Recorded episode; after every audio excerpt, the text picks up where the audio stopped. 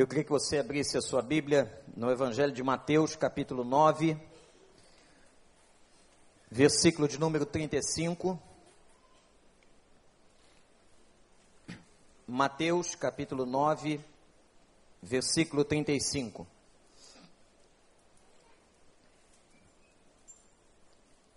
Jesus ia passando por todas as cidades e povoados, ensinando nas sinagogas e pregando as boas novas do reino e curando todas as enfermidades e doenças. Ao ver as multidões, teve compaixão delas, porque estavam aflitas e desamparadas, como ovelhas sem pastor.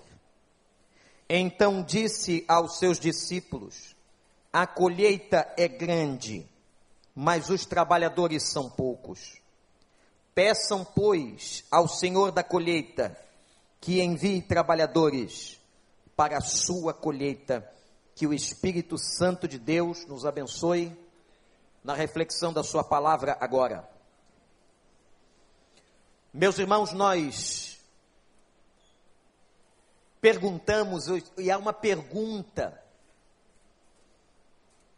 que eu sei que toda pessoa séria hoje tem no coração. O que eu posso fazer ou o que nós faremos diante de tanta dor e de tanto sofrimento que nós estamos vendo no mundo, na nossa cidade, diante de nós e longe de nós. Talvez, e olhem bem para mim, porque eu estou caminhando aqui em direção a esse contador que está aqui, simbolizando nosso projeto de mil vidas, que começamos no mês de setembro. E esse projeto visa chegarmos no final deste ano, em dezembro de 2017, tendo alcançado mil pessoas que confessaram Jesus como Salvador. E até agora, meus irmãos, chegamos a este número de 600. Hã? 638. E nós estamos no mês de março. Eu tenho dito à igreja que eu tenho total convicção que nós ultrapassaremos essas mil vidas. Mas alguém pode perguntar, mas por que, pastor? Para quê? Incrível isso, gente ainda tem crentes que imaginam ou pensam para que ou por que a igreja é mobilizada para a evangelização. Ainda temos pessoas que pensam assim. Há outros que vão olhar o aspecto negativo da campanha e dizer o seguinte: para que que nós queremos mais mil aqui dentro? Nós não queremos mais mil aqui dentro, nós queremos mais mil dentro do céu. Resgatados do inferno. Se eles vão congregar aqui, ou em Niterói, ou na Baixada Fluminense, ou em São Paulo, isso não nos importa em primeiro lugar. O que nos importa em primeiro lugar é que estas pessoas sejam resgatadas e salvas em nome de Jesus Cristo levar a igreja a um movimento evangelizador, a igreja de Cristo na terra, irmãos, na face da terra, tem perdido o fogo. O fogo que deve arder no coração da gente pela obra de evangelização, pela obra missionária. O que nós vamos fazer, e aqui eu faço contraste com todo esse sofrimento da sociedade? Irmãos, o que vimos neste congresso internacional esta semana é que a palavra é que a crise, na verdade, é uma oportunidade. Aliás, os chineses já vêm assim.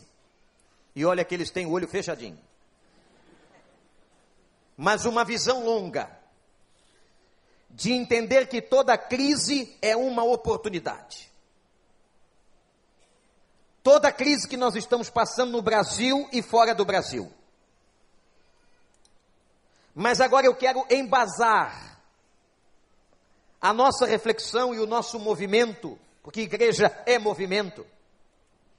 O nosso movimento na terra a partir do recreio. Que a nossa igreja, ela nasce aqui no recreio e ela hoje se espalha por várias partes do Brasil e do mundo. Nós temos, como orou o pastor Ricardo, vários tentáculos, vários braços. Nós temos extensões nossas em várias frentes, em vários lugares, em várias cidades e países. Nossa igreja, como disse há pouco, não é mais uma igreja local. Nós somos a igreja do Senhor que faz a obra do Senhor. Em Jerusalém, Samaria e até os confins da terra. Mas eu quero que você olhe agora para esse texto. Nós vamos analisar a Bíblia. Os movimentos de Jesus. Primeira coisa que eu quero chamar a sua atenção nesse texto é a declaração de que Jesus percorria todas as cidades e aldeias. Observe isso: Jesus percorria todas as cidades e todas as aldeias. Interessante se você for pensar na cidade e numa aldeia, como o nome já diz, a proporcionalidade do número de pessoas é diferente. Uma aldeia está contida numa cidade. Uma aldeia é um número menor de pessoas do que uma cidade. Mas interessante, ele era capaz de estar numa cidade e também de estar numa aldeia. Às vezes nós vemos um grande orador, um grande palestrante, que só se apresenta em grandes auditórios, que só se apresenta mediante o pagamento de grandes comissões, de contratos altíssimos, e para um determinado número elevado de pessoas. Jesus não o palestrante dos palestrantes, o pregador dos pregadores. Ele percorria, diz a Bíblia, todas as cidades e aldeias. Ele ia onde tinha muita gente e onde tinha pouca gente, porque ele amava pessoas. Aqui diante de nós, nessa declaração do texto, um sentido de abrangência quando o texto está dizendo que ele percorria cidades e aldeias, ele entrava em todas as vielas, em todas as ruas, em todas as cidades estruturadas, como era Jerusalém, ou entrava na aldeia de Cafarnaum, ele ia a todo lugar, a ideia de abrangência. E a ideia de urgência. Tanto abrangência como urgência estão presentes nesta frase de que Jesus percorria todas as cidades e aldeias. Agora vamos trazer isso para nós. Ô, gente, mediante todo esse sofrimento maluco que a gente está vendo,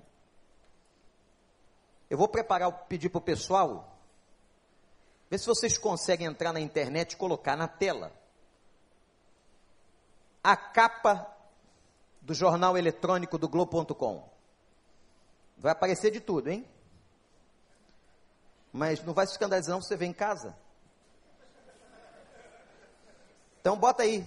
Se conseguir, coloca aí.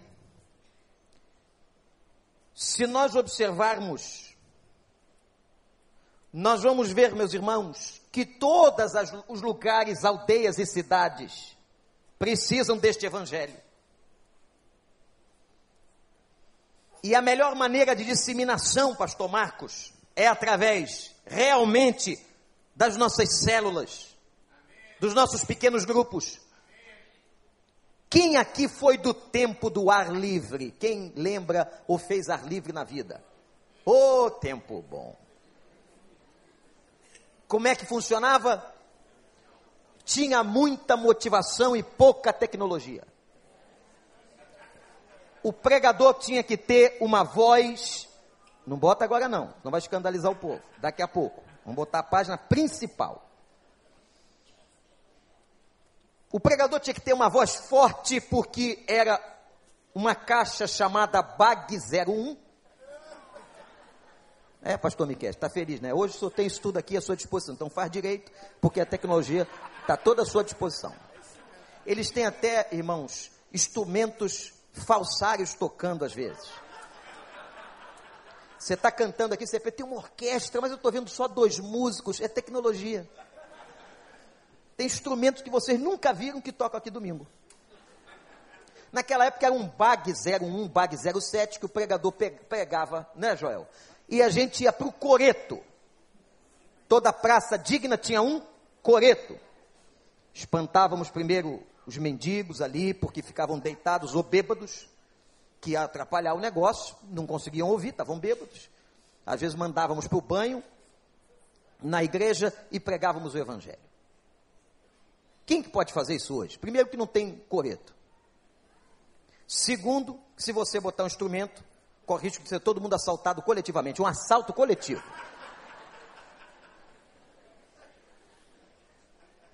Os condomínios não deixam você entrar. Tem condomínio aqui que alguns moram, uns irmãos abençoados, mais abençoados um pouquinho, nesse sentido, que para você entrar é uma dificuldade. Como é que você vai levar o evangelho para aquele vizinho? Como é que você vai pregar o evangelho neste mundo? Se levantam movimentos dizendo que nós somos homofóbicos, que nós somos isso, que nós somos aquilo. Ou a igreja entende que o nosso processo de evangelização, de levar o evangelho, tem que ser um processo pessoal. Temos que entender que Deus nos colocou num lugar, seja naquela casa ou naquele trabalho, para que nós alcancemos aquelas pessoas que não são crentes que estão ao nosso redor. Ou nós entendemos isso, ou nós não cumpriremos a missão. O vir para a igreja é uma consequência de uma pessoa que já foi evangelizada. No passado fazíamos ao contrário, e talvez por isso viciamos negativamente a igreja. A ideia e a intenção era boa. Como é que se fazia? Vamos convidar o melhor evangelista do Brasil para fazer uma série de conferências. Maravilha. A igreja entrava em êxtase equipe de oração, equipe de preparação da conferência, equipe de recepção do conferencista, equipe que vai fazer o lanche do conferencista, equipe que vai estar cuidando das toalhas do conferencista, equipe que vai cuidar do som da conferência. Tudo era trabalhado para que a conferência acontecesse. O grande dia acontecia. E todo mundo convidava as pessoas. Vamos lá na nossa igreja. O que, que vai acontecer? Você vai ver. Temos um grande conferencista. O não crente não entendia nada. Para ele, o conferencista, grande ou pequeno, não fazia a menor diferença. Rapaz, vai estar na nossa igreja. O pastor fulano de tal. Aí o convidado dizia: Hã? Quem é o pastor fulano de tal? Ninguém sabia, mas nós chamávamos com aquele entusiasmo. Este homem prega a palavra de Deus. O convidado devia pensar, então esse pastor que está lá não serve para nada, tem que chamar um cara de fora para pregar o evangelho para ele. Eram algumas associações, mas o povo ia. E aí ficava todo mundo sentado na igreja, naquelas noites de conferência, orando, orando, torcendo, para que aquele conferencista fosse bem, para que o conferencista pregasse bem, para que ele fizesse apelo, as pessoas viessem à frente, que Deus quebrasse o gelo do coração. E era assim. Vivíamos de conferência em conferência, uma vez por ano. E o povo passou a ficar sentado no banco, observando os conferencistas pregarem. Tivemos o tempo de Billy Graham, lotou o estádio do Maracanã. Há dois, duas bilheterias ou duas estatísticas de frequência do maior estádio do mundo, não é? Um foi um Fla-Flu e o outro foi a entrada de Billy Graham no estádio. Não quero falar sobre o Flamengo, porque eu estou num, num tempo de misericórdia. Agora, deixa passar o tempo. Quando passar eu volto. Mas, irmãos, nós vivíamos de conferência. E onde é que nós acabamos viciando, prejudicando a igreja? Quando nós fizemos com que os crentes se atrofiassem no processo evangelizador.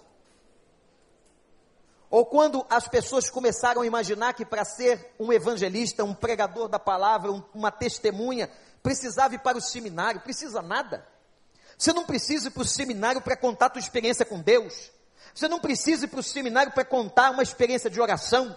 Você não precisa ir para o seminário para contar como Deus salvou sua vida. Você não precisa ir para o seminário para contar aquilo que o Senhor tem feito por você, testemunhar e falar, Jesus Cristo salva, ler para ele uma passagem da Bíblia. Você não precisa ir para o seminário para isso. O seminário é um outro lugar e é para uma outra coisa porque o Senhor disse: recebereis poder, serão revestidos com poder, a igreja será revestida com poder, e ser-me-eis minhas testemunhas, aqui e até os confins da terra, o seu ministério, Deus te chamou para que você seja uma testemunha dele.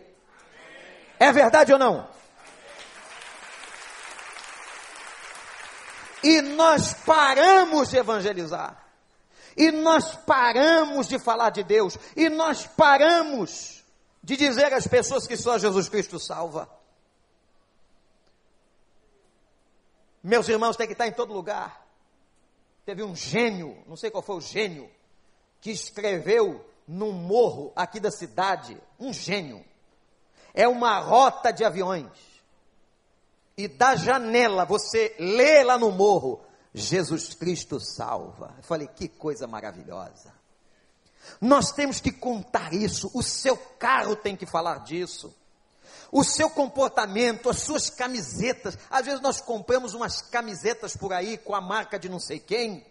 E as camisetas falam de aberrações, de conceitos que nós não abraçamos, que nós não cremos. Eu quero estimular você, compre camisetas que provoquem as pessoas a conhecerem o Evangelho.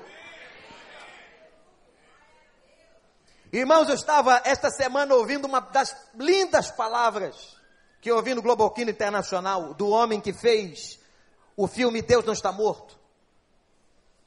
E ele estava testemunhando como é que Deus está usando o cinema hoje. E vem um outro bom por aí, hein? Eu tenho levado a igreja a reservarmos salas inteiras para a gente assistir juntos. Mas agora a gente tem que levar a gente não crente para ir. O cara não vem para a igreja, mas o cara gosta de cinema. Ele vai lá e vai ver aquele negócio. E ele vai ficar impactado. Você sabe qual foi o filme mais visto nas últimas décadas? Foi o filme Jesus. Já assistido bilhões de vezes. Na Índia, na Rússia, lá na, na, ponta da Ásia, na América Central, as pessoas estão vendo o filme. Ô, gente, nós temos que entender qual é a metodologia para alcançar essas pessoas. Há uns anos atrás, na década de 70, pastor Joel, nós usávamos o megafone, usávamos os ar livres, agora nós temos que usar uma outra metodologia. Estamos na era da tecnologia, estamos no tempo em que as famílias estão fechadas e é por isso que a célula, o grupo pequeno, é fundamental para você entrar na intimidade das pessoas e dizer a elas: Jesus ama você. As pessoas estão sofridas, as pessoas estão doídas, as pessoas estão desconfiadas, as pessoas estão cada vez mais fechadas com medo, e é aí que você vai entrar a evangelização, tendo como chave a amizade. E percorria Jesus todas as cidades, percorria Jesus todos os povoados, abrangência. Eu quero fazer uma pergunta aqui, rapidamente, segundos, você vai responder na sua cabeça. Quem são as pessoas que não conhecem a Deus, que não são crentes que trabalham com você ou são seus vizinhos? Responde aí. Faça um plano com Deus de alcance. Como alcançar essas pessoas? Coloque diante de Deus em oração para trazê-los à sua casa. Coloque na sua oração para ter uma oportunidade. Porque toda crise é uma oportunidade. Quem trouxe telefone celular para o culto aqui? Ah, agora é a hora da verdade. Levante o seu telefone. Pode levantar que não vai castigar ninguém, não. Levante o telefone. Só isso? Não, tem mais. Olha, aquele lado ali tem milhares. Gente, uh, muito telefone. Todo mundo sabe mexer com esse negócio. Tem um negócio aí dentro chamado Facebook, WhatsApp. Não tem? Usa para o bem. Usa para o bem. se a igreja começar a pegar toda a tecnologia e usar a tecnologia para aquilo que Deus deixou a tecnologia ser descoberta, vai ser uma explosão, irmãos. Todo mundo teclando para os seus amigos não crentes: Jesus te ama, Jesus salva, eu estou aqui para orar por você. Faça isso com toda a rede. Saia desse grupo e saia desse time que só fala bobagem que só posta mentira, só, só posta bobagem, e só posta tragédia. Cuidado quando você for postar no grupo uma informação. Hoje de manhã acordei com uma informação de um grupo da igreja e imediatamente tive que dizer: esta informação não procede. Sabe o que é isso? Ansiedade. A gente tem que contar para as pessoas tudo. Nem tudo que você vê é verdadeiro mas tem coisas que são verdadeiras. Jesus Cristo pode mudar a sua vida e a sua história. Isso é verdadeiro. Jesus Cristo pode curar o seu psiquismo. Jesus Cristo pode transformar a vida do seu filho. Jesus Cristo pode operar na sua casa. Isso é verdadeiro. Vamos usar as mídias, as redes sociais, o Facebook, o WhatsApp e tudo que você tiver. O Instagram. Vai botar o que no Instagram? Hein? Ô, gente, é tanta gente posando para si. Eu acho que às vezes parece uma coisa de retardado. Você chega nos lugares públicos, tem uma pessoa num canto, tirando várias fotos dela.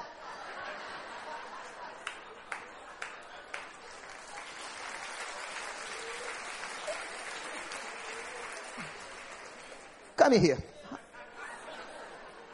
Para quê? Uma não basta? Começa a postar foto de gente se convertendo, do trabalho da sua igreja, de casais como agora estão lá no hotel, de Deus restaurando. Começa a mostrar foto de coisa boa que Deus está fazendo. A gente já sabe que você é bonitinho, a gente já sabe que você faz o biquinho. Hum. É tanta coisa. Pastor Marcos, o senhor posta foto de si mesmo? Fazendo bico? Eu vi uma foto do irmão, inclusive o sapato do irmão numa foto ficou estranho. Não a foto, o sapato estava muito esquisito. Depois a gente vai ver esse sapato. Irmãos, vamos postar coisa boa no Instagram? Vamos postar no Instagram, porque o Instagram agora pode ter outras alternativas. Você pode mostrar o que está acontecendo na sua igreja, no povo de Deus coisa edificante. Ah, se a igreja pegar essa veia e começar a usar o Facebook, o WhatsApp, não é? O Instagram para proclamar as coisas do reino, vai haver uma explosão nessa cidade.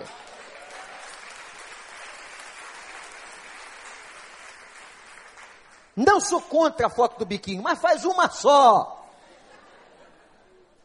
Se precisa muitas, vai para o tratamento.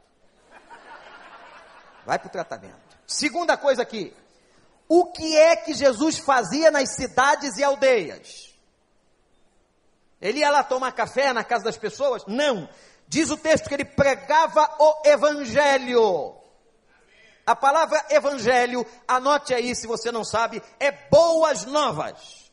Jesus pregava boas notícias. Agora podemos colocar a capa do Globo.com Dá para entrar aí na rede, para a gente ver como é que está hoje, domingo, onze e pouco da manhã. Vocês não estão tecnológicos, tem que ser mais rápido. Pode? Dá para hoje? É que não está aparecendo. Ah, olha lá. Baixa, vai baixando. Justiça, vamos ver aquela notícia ali. Justiça tem 31,6 milhões de processos. Olha que notícia boa hoje de manhã, cedinho, gente. De presos, como o do goleiro Bruno, que agora voltou a jogar futebol. Que bom. Olha lá, sobe. Não, ali ao lado. O que está escrito ali ao lado? Quem está aí mais perto? Aquela. Hã? Como é que é como é que foi na Argentina? Show tem o quê? 500 mil muita morte, ah, que show bom. Olha, não é só no Brasil não, né? Então, ali embaixo tem o quê? montanha de. Isso hoje de manhã, na hora do café, você está abrindo o computador, você está começando a ver. Montanha de lixo mata pessoas. Vamos descer, vamos ver mais. Acabou não. Olha lá. Vamos ver aquele ali. Turquia? Turquia está querendo brigar com quem agora? Turco não é fácil não, quer brigar com holandês. Olha que briga boa. Lá embaixo, 11. 11 o quê?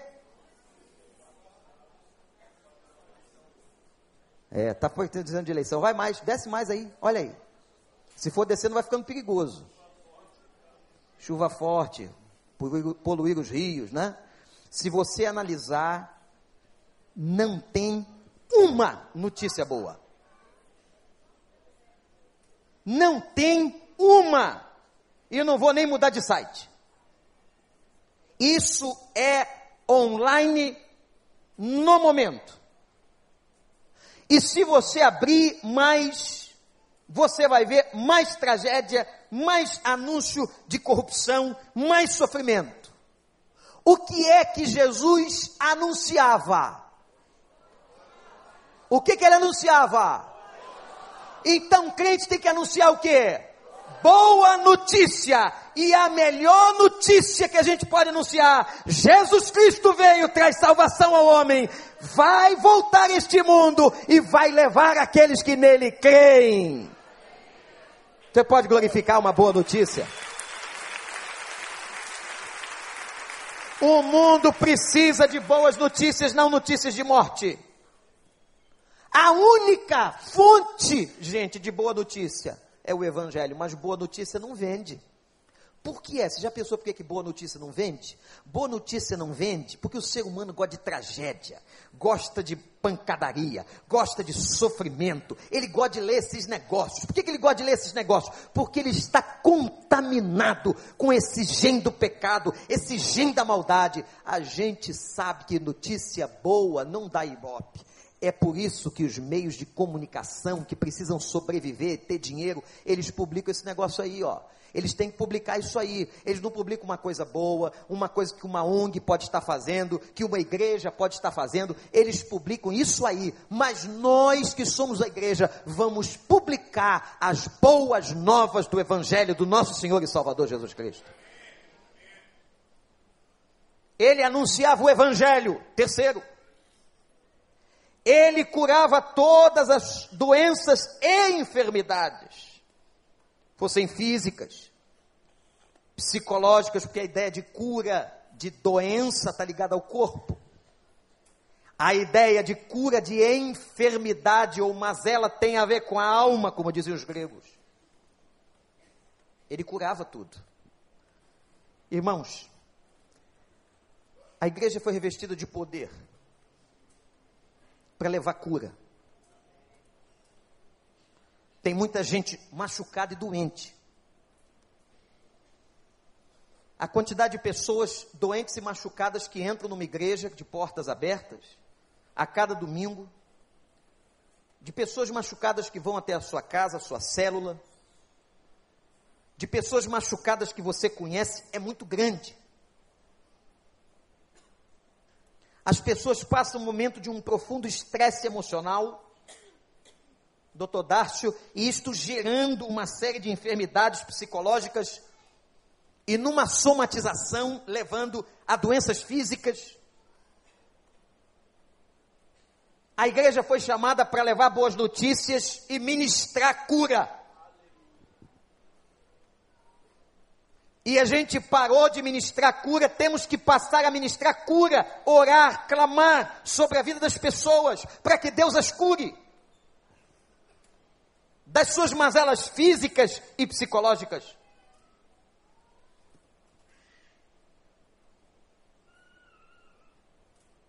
Na sexta-feira à noite, quando eu acabei de pregar naquele grupo de pastores e líderes no Chile, uma senhora se aproximou.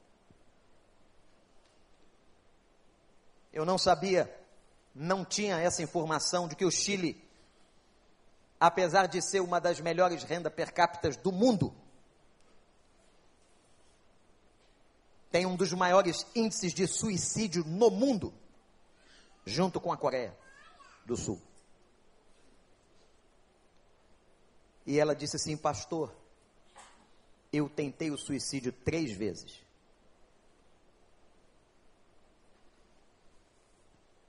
Aquela mulher não era uma mulher ímpia.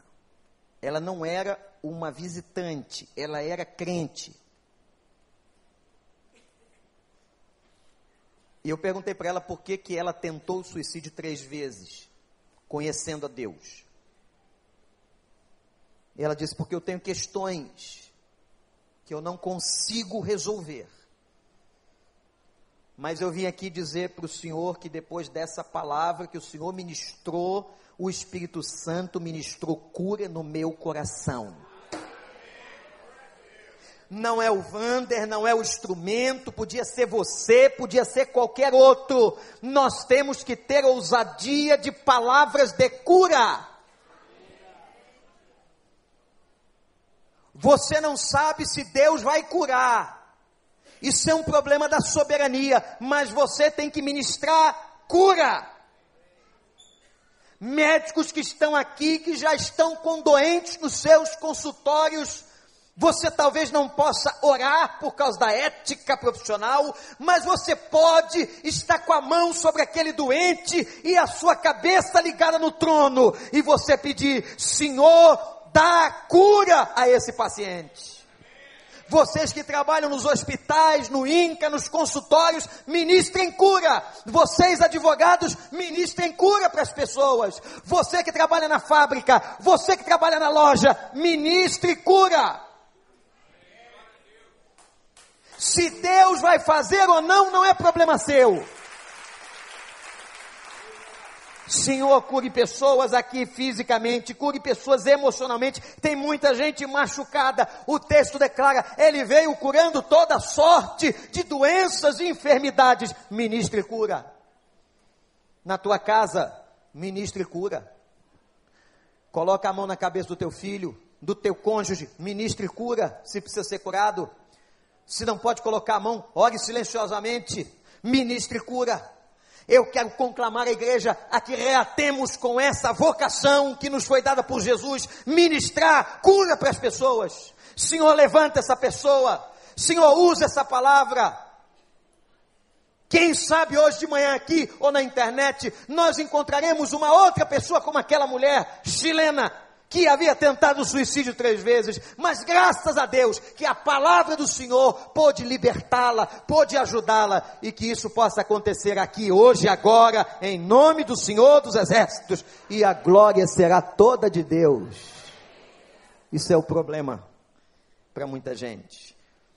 Que quando você ministra cura, quando você leva alívio, você pensa que foi você que fez e eu quero dizer para você que não foi você que fez, você é apenas o barro, é o vaso que Deus usa, e Deus sabe que vaso Ele pode usar, e Ele usa, e quando Ele usar você para fazer qualquer coisa para Ele, você diga: toda honra e toda glória pertence ao nosso Deus. O Evangelho é curador. O Evangelho cura feridas físicas e emocionais. Há um quarto aspecto que fica, a gente fica pensando qual era a motivação de Jesus. Vamos lembrar aqui os pontos da nossa reflexão nesse texto.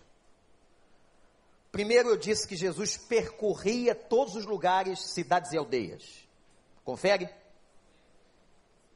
Jesus percorria todos os lugares, ocupando geograficamente todos os espaços usando todas as oportunidades. Segundo, Jesus pregava o Evangelho. Ele não pregava direito, psicologia, ciência. Ele pregava boa notícia que o Evangelho traz. Esse é o conteúdo da nossa pregação. Terceiro, ele, diz o texto, ministrava cura para as pessoas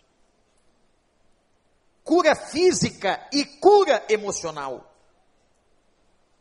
E agora a gente fica pensando qual eram ou quais eram as motivações de Jesus. Por que ele fazia isso? Porque aquele homem, em três anos de ministério, andou dia e noite. O que que o motivava? A ideia de motivação na psicologia é a ideia de motere, de movimento. Olhe para mim, motivação é aquilo que te movimenta a fazer alguma coisa. Motivação é um estado interno do indivíduo. Por isso que tem muita gente que pode ter tudo na vida e não tem motivação, porque a motivação não são os aspectos, estímulos externos. A motivação é um estado interno da alma. Já encontrei muito profissional ganhando muito bem em posição estratégica numa empresa diz assim: Eu não estou motivado nesse trabalho. E ele tem tudo. Mas ele não tem mais importante, que é o movimento do coração e da alma que o impele na direção de um objetivo. Isso é motivação. Quais eram as motivações ou a motivação do Senhor? Algumas respostas eu quero dar. Primeira coisa que motivava Jesus era a consciência da missão. O que é que eu vim fazer aqui? Essa pergunta pode ser traduzida para qualquer um de nós. O que é que você veio fazer aqui nesse mundo? Qual é o teu legado? O que é que Deus espera de você? Pode ter certeza que Deus espera de você muito mais do que ser um profissional bom que você é numa determinada área. Deus espera de você muito mais do que ser um bom aluno universitário. Deus espera de você ser muito mais do que um cônjuge, um pai, uma mãe. Existe alguma coisa maior. E esta coisa maior é o sentimento de missão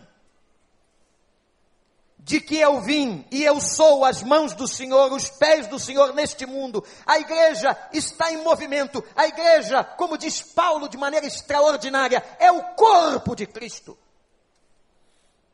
E o corpo de Cristo está se movimentando na terra. O corpo de Cristo não pode ficar estático numa casa de oração, num templo. O corpo de Cristo se movimenta. Amanhã nós vamos nos movimentar. E o corpo vai entrar nas empresas, nas fábricas, nos consultórios, nas escolas. O corpo de Cristo para refletir a Cristo e para apontar para a glória e para o nome de Cristo. Havia em Jesus um sentido de missão. Quem tem sentido de missão não se abala. Os que confiam no Senhor são como o monte de Sião, que não se abalam, mas permanecem. Ô gente, eu não sei qual é teu ministério, qual é teu trabalho nessa missão, cada um tem um, cada um tem um dom, cada um tem um talento, cada um tem uma área que Deus colocou.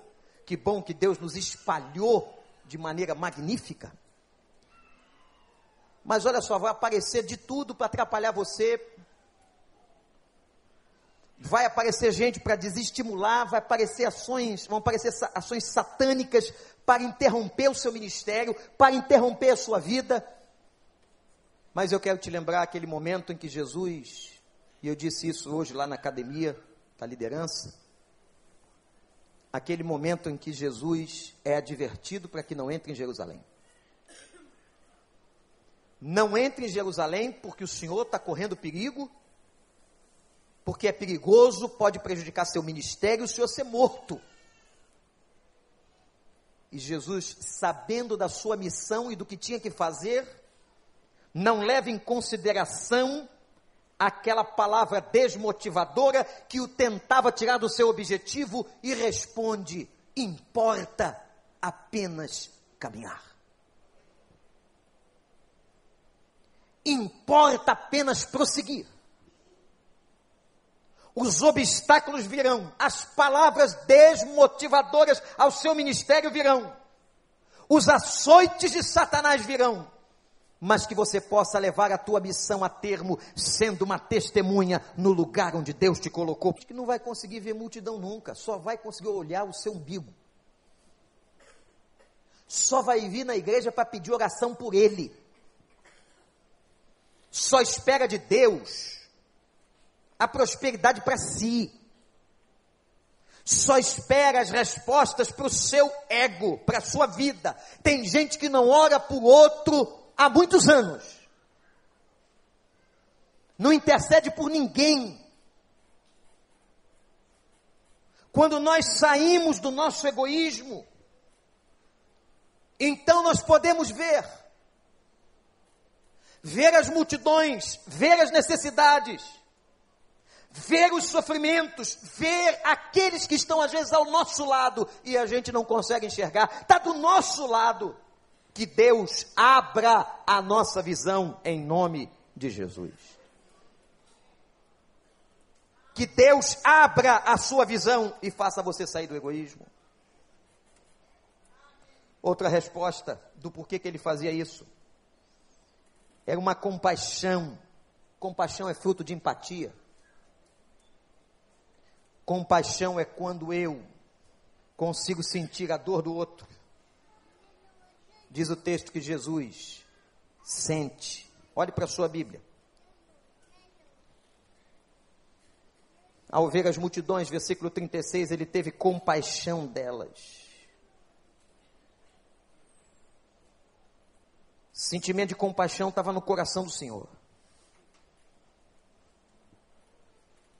E essa compaixão pelo sofrimento tem que nos mover. Essa visão do sofrimento do outro. Ele viu, e o que é que ele viu? Ele viu pessoas com duas características. Ele viu pessoas cansadas e pessoas sem direção. Exatamente como nós estamos vendo as pessoas hoje. Ele disse: as pessoas estão cansadas e perdidas como ovelhas sem pastor. Olha que coisa interessante. Como é que as pessoas hoje estão vivendo no mundo? Cansadas, estressadas, sofridas, depressivas, ansiosas. Jesus vê o cansaço no físico e no coração. E ele vê pessoas sem pastor, isto é, sem liderança. Em todas as esferas da vida humana, há líderes sobre nós. Na escola, no trabalho, na igreja, na polícia, sempre tem alguém. O problema não é ter o líder, mas o problema é ter o líder saudável. As pessoas estão perdendo a esperança, porque elas não têm lideranças saudáveis, porque elas estão seguindo loucos, elas estão seguindo lobos, elas estão confiando a vida dos seus filhos à loucura e à maluquice de muitos que se apresentam como líderes nas internets, no YouTube e em tantos outros lugares. Ovelha sem pastor é uma ovelha sem liderança, é uma pessoa que não sabe a quem seguir, que não sabe a quem entregar a sua vida, que está por aí seguindo a qualquer voz. Irmãos, não sigamos qualquer voz, sigamos a voz do pastor, do nosso Senhor Jesus Cristo, porque Ele é o nosso pastor, o nosso guia, o nosso orientador e aquele que dá conta da nossa vida. É por isso que ele se motivava. Porque ele sabia do sofrimento, ele sabia da crise, ele levantava os olhos para ver, ele sabia da missão que o Pai tinha entregado a ele. Eu quero concluir, irmãos. Os problemas do Brasil você já sabe. Eu não preciso descrever aqui os problemas éticos, morais, financeiros que nós estamos passando. Mas eu quero dizer para você, como disse na nossa série escatológica, que nós estamos num tempo escatológico, o mundo está gemendo. Até as nações mais desenvolvidas e mais bem equipadas financeiramente estão sofrendo. Lá também tem pessoas cansadas. Lá também tem núcleos de pecado seríssimos. Lá também tem gente destruída. Lá também tem ovelhas sem pastor. Que estão espalhadas em várias partes do mundo. Agora não esqueça de entender uma coisa. Toda crise que o mundo passa e que nós estamos passando é um momento de grande, grande oportunidade. Estávamos conversando entre nós pastores, vocês já observaram como que muito mais gente tem buscado as igrejas, buscado a Deus? O que faz isso? É a crise. Se o cara tá tudo bem no Manais, a conta tá boa, tá tudo tranquilo, ele vai para a praia. Ele não quer saber de ninguém, mas quando o calo aperta, quando a crise vem, o problema vem, infelizmente é assim. Aí a turma corre para Deus. Tem muita gente correndo para Deus aqui no Brasil e que essa correria, ainda que tenha vindo com a motivação errada, ainda que tenha vindo com uma motivação distorcida, mas que aqui na presença do Senhor e do seu povo, o Senhor conserte todas as coisas nesse coração. Amém, igreja? Deixa vir. Pastor, mas está vindo porque quer emprego, está vindo porque só quer cura. Deixa vir, deixa vir, porque aqui ele vai levar a palavra do Senhor dos Senhores, de Jesus de Nazaré. E quem sabe ele não abre o coração. Aqui é lugar de esperança, aqui é lugar de cura, aqui é lugar de transformação. Aqui na sua célula e onde estiver um servo do Senhor Deus Altíssimo. Deixa vir.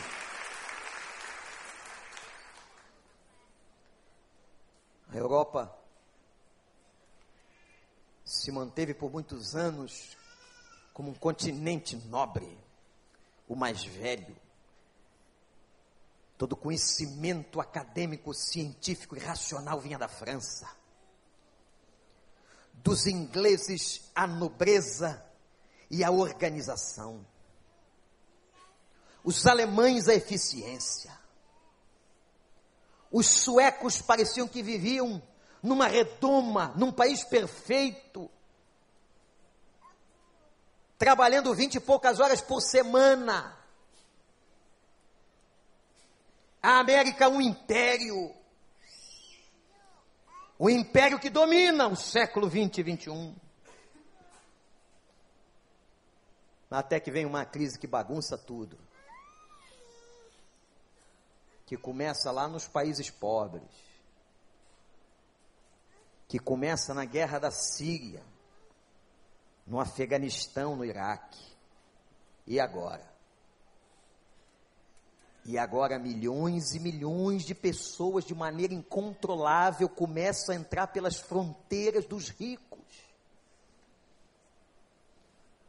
Os italianos que viam os centenas de turistas chegarem em Roma para visitarem os monumentos e o Vaticano, agora recebem milhões de refugiados que estão pedindo esmola nas ruas de Roma, ali debaixo do Coliseu.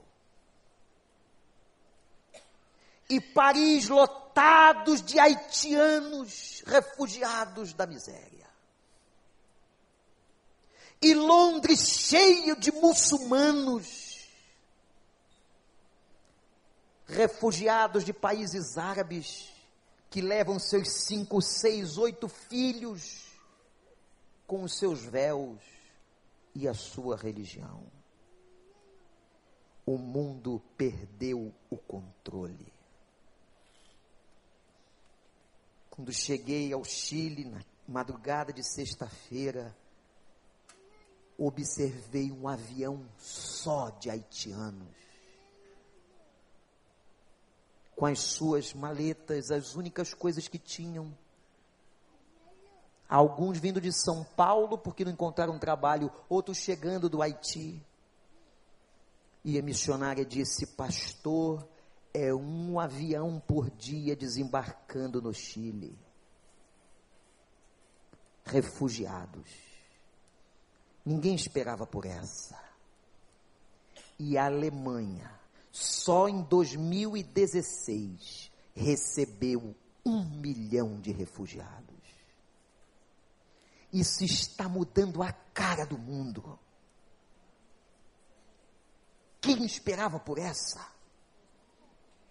Mas sabe o que é isso? É a oportunidade do Senhor. Meus irmãos, estive com os pastores de grandes igrejas na Europa e na Ásia. Sabe o que eles estão dizendo? Que toda guerra na Síria provocada pelo ISIS já provocou centenas e milhares de muçulmanos dizendo: Eu não quero mais essa religião para mim, porque isso é religião de morte. Há uma invasão de muçulmanos se convertendo a Jesus em várias partes do mundo. E eu trago-lhes esta notícia de celebração do povo de Deus na face da terra. Gente se convertendo. E quando pastores e missionários não são ouvidos, sabe o que, Jesus está fazendo? Está aparecendo para as pessoas em sonho. Acredite se quiser. E está aparecendo automaticamente, simultaneamente na vida de vários membros da família, sem um ter conversado com o outro, e falam: Essa noite eu encontrei Jesus no sonho, o que é isso? E o outro diz assim: Eu também encontrei, vamos procurar o pastor. Jesus Cristo tem se manifestado. Quer você acredite ou não acredite, se você é cético ou se você é crente, não importa. Jesus está fazendo uma obra linda. E cada cabeça que o Isis corta de um pastor, de um crente, aquilo é semente, porque muitos estão dizendo: não é isso que eu quero para minha religião, eu vou buscar o Deus dos cristãos. Olha o que Deus está fazendo.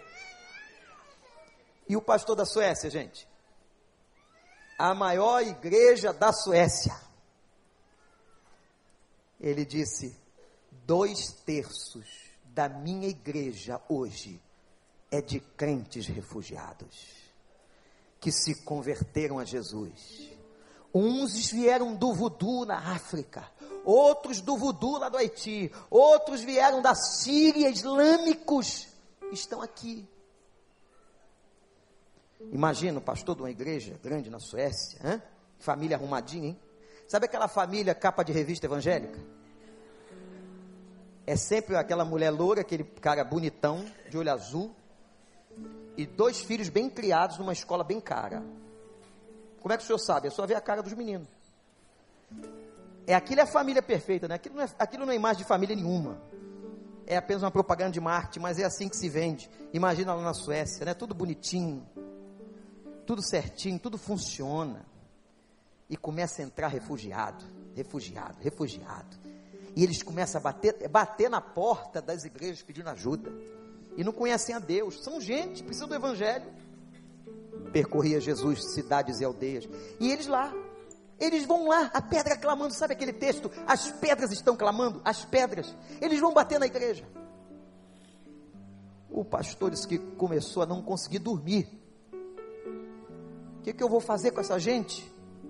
Onde eu vou botar essa gente? Olha isso, gente. Irmãos, naquela madrugada sem dormir, Deus disse: bota eles onde eles têm que estar, no meio do meu povo. Leva o evangelho para eles, estão sedentos, não é de comida, eles estão fugindo, não é porque não tem casa, não é porque não tem nação, eles estão fugindo porque eu permiti para que eles conhecessem o meu nome. Lá no meio da miséria que eles vivem, eles não vão conseguir. Eles estão fugindo para cá. O pastor recebeu uma ordem de Deus. Olha se você recebe essa ordem, olha aí. Mauricinho, presta atenção. Patricinha, presta atenção. Você está toda arrumadinha com a sua casa. Toda arrumadinha. e o pastor recebeu uma ordem no sonho. Jesus dizia para ele: Abre a tua casa. Que? A minha casa de um sueco? Não. Nós somos fechados, nós somos. Abre a tua casa. Irmãos, ele ficou dias e dias com aquilo remoendo no coração, com aquele incômodo espiritual, até que um dia no café da manhã, a família sentada, ele disse: Gente, eu tenho uma coisa para falar aqui. E desse testemunho eu ouvi. Eu não estou contando para você de terceiro, não estou ouvindo do cara. Ouvi dele. O Senhor mandou a gente abrir a nossa casa.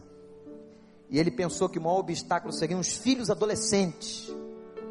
Na hora que ele diz isso, o filho mais velho disse: Pai, deixa eu te dar um abraço.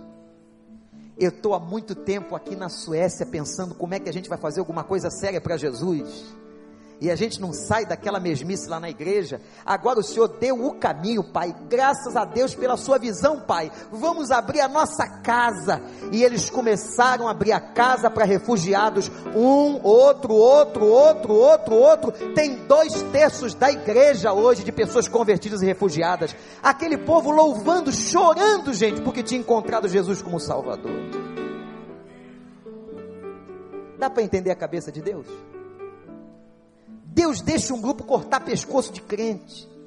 Deus deixa um grupo fugir, expulso do seu país. É por isso que eu creio num Deus que controla a história. A história está debaixo do seu controle. Não há nada que aconteça nesse mundo que Ele não permita. O Senhor tem o controle de todas as coisas. Temos umas quatro, cinco fotos aí, muito chocantes. Olha aí, gente. Não é pouca gente, não são milhões. As criancinhas nos colos, no colo das pessoas, pedindo ajuda. O que, que aquele menino tem na cabeça? Olha como eles saem dos barcos, em tudo quanto é lugar na África, no norte da África, olha ali. Gente, isso que está acontecendo no mundo. E a gente está aqui brincando de ser crente. Olha ali, Deus ama cada um. E esse aí foi chocante, não é? Abalou o mundo essa foto. O soldado vai resgatar esse menininho, sigue morto afogado. Graças a Deus ele está no céu. Mas os seus pais, onde eles estiverem, precisam de Jesus. O que é que você está fazendo? Quando você ouve um projeto sobre mil vidas, quando você vê a gente falando aqui que a necessidade é urgente, Jesus percorria cidades e aldeias. Jesus percorria levando cura, levando boas notícias. É isso que o mundo precisa. Sai do teu egoísmo, da tua centralidade. Levanta os teus olhos e veja. E sabe como é que ele termina o texto?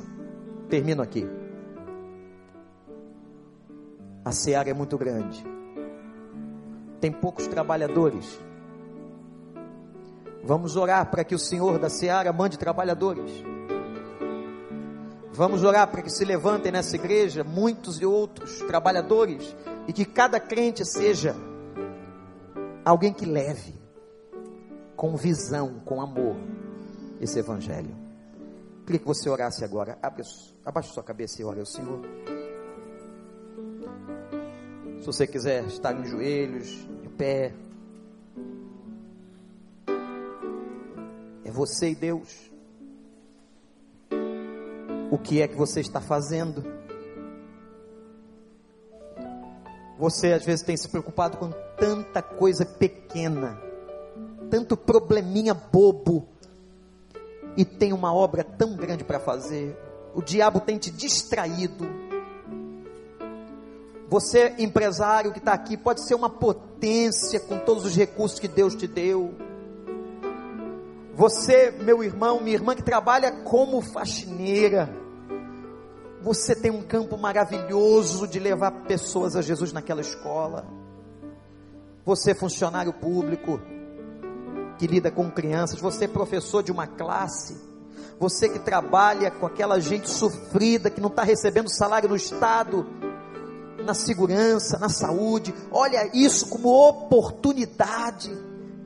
é uma porta aberta. Meu Deus, meu Pai, que vergonha, Senhor, sentimos quando nós nos preocupamos apenas com as nossas vidas, quando nós perdemos o senso da missão, quando nós não levantamos os olhos para ver as multidões.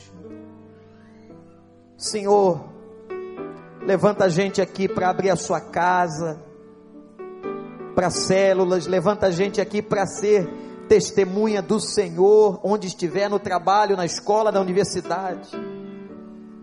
Senhor, levanta pessoas, traz o avivamento da visão, Senhor, para que o mundo veja a necessidade missionária, para que o mundo veja, Senhor, para que esse povo possa entender e esse mundo possa ver a pessoa de Cristo.